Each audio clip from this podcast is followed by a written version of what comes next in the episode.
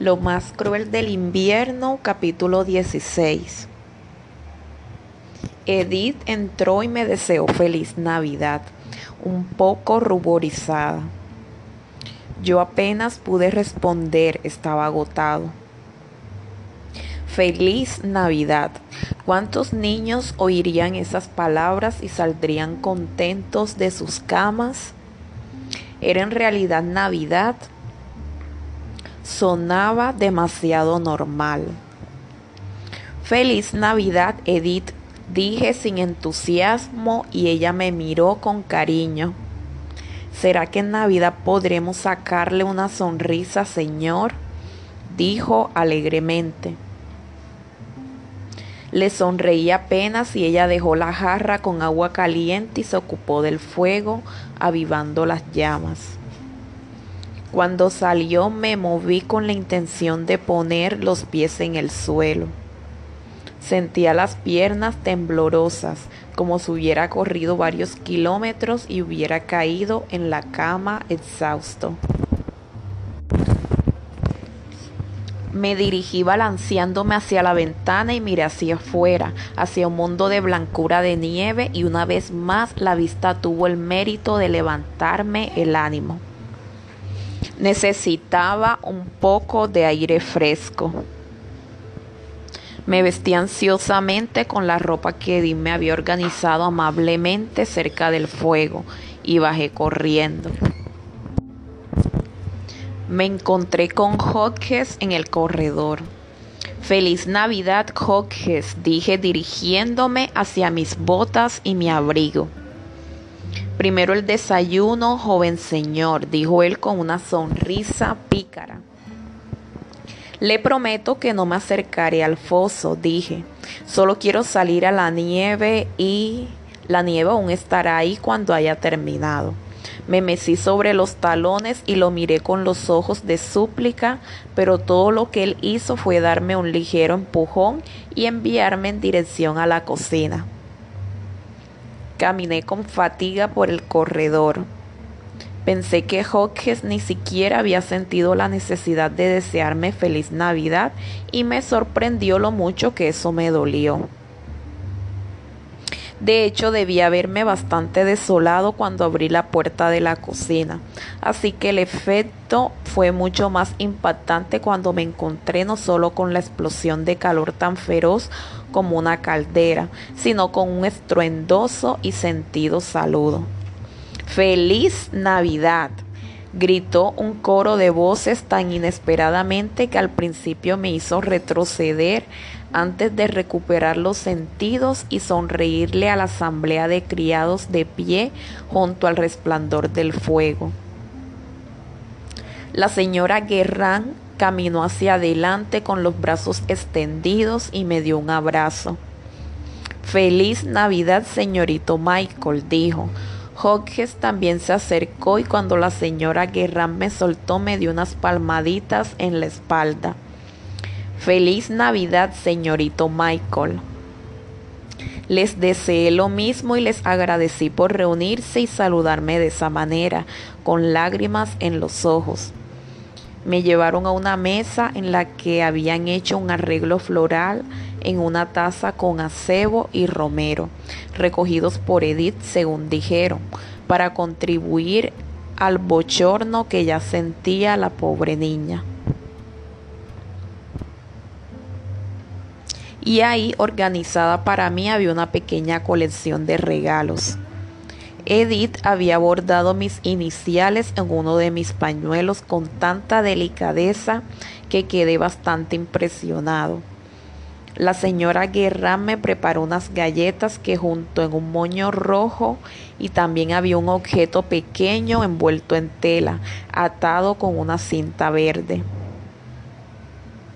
Hodges asintió con la cabeza. Levanté el objeto y solté la cinta para descubrir un pequeño silbato de madera que pude darme cuenta había hecho él mismo. Me conmovió el esfuerzo, pues sabía que Hodges era un hombre ocupado, pero me sentí un poco confundido sobre el propósito de este regalo.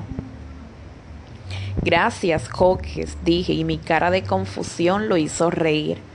Edith se veía igual de sorprendida que yo al descubrir ese lado de Hodges. Sóplelo, dijo Hodges, y difícilmente pude negarme.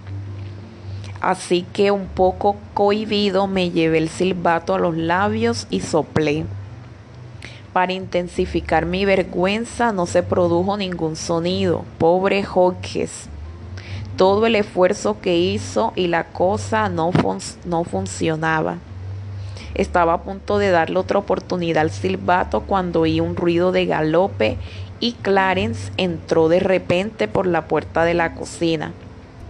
Señor Hodges, gritó la señora Guerrán, no resisto tener a ese animal en mi cocina. Hodges rió y yo la acompañé apenas Clarence saltó sobre mí y me lamió la cara. Sople eso y él llegará corriendo sin duda. Ya mismo, dijo la señora Guerrán, todo el que no debería estar aquí salga de mi cocina y especialmente tú, perro, le gritó a Clarence. Me puse de pie para salir recogiendo mis regalos. De todas maneras, creo que no hubiera podido aguantar por más tiempo tanto calor. Feliz Navidad, dije desde la puerta. Día de Navidad. La casa se veía bastante diferente. De hecho, Houghton Mer estaba animada con los criados que vestían sus mejores ropas y corrían de un lado para otro. Me di cuenta de que el espíritu festivo podía entrar incluso en el lugar como aquel y ese pensamiento me reconfortó. Cuando me asomé a la cocina, la señora Guerrán iba de acá para allá, batiendo mezclas y amasando y ladrando órdenes a todo el mundo, y se detenía solamente de vez en cuando para limpiarse el sudor de la frente con la manga. Una confusión de aromas llenaba el aire, canela, clavo, manzanas, romero, pan y pasteles, y la actividad era vertiginosa. Decidí desaparecer del lugar. Salí al patio justo cuando un carruaje se acercaba retumbando. Era el mismo que me había traído hasta aquí. Jarvis tiró de las riendas para detener al caballo y saltó al suelo para abrir la puerta. Para mi sorpresa fue Hergood quien bajó del carruaje, vestido impecablemente como siempre. Michael, dijo mientras se acercaba, ¿cómo estás, mi niño? Estoy bien, señor, dije. ¿Y usted?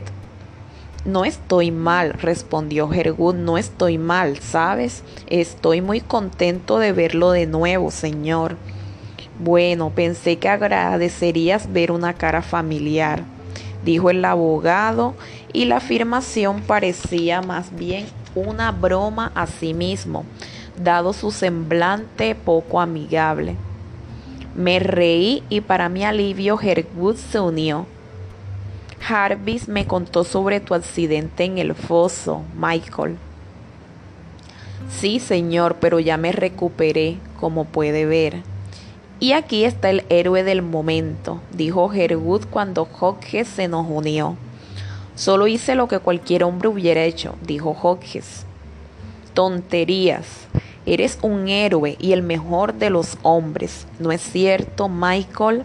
Sí, señor, dije, y me reí por ninguna razón en particular, aparte del deseo de volver a oír ese sonido después de tanto tiempo.